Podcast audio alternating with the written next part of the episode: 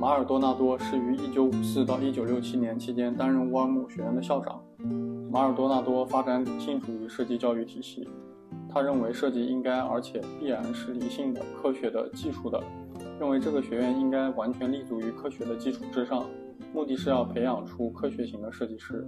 为联邦德国的建筑和工业发展服务。他希望通过开设规划理论、人类感官和感知理论以及符号理论等课程，在科技和设计之间，在理论和实践之间取得平衡，让未来的设计师们更好地理解自己将要扮演的角色。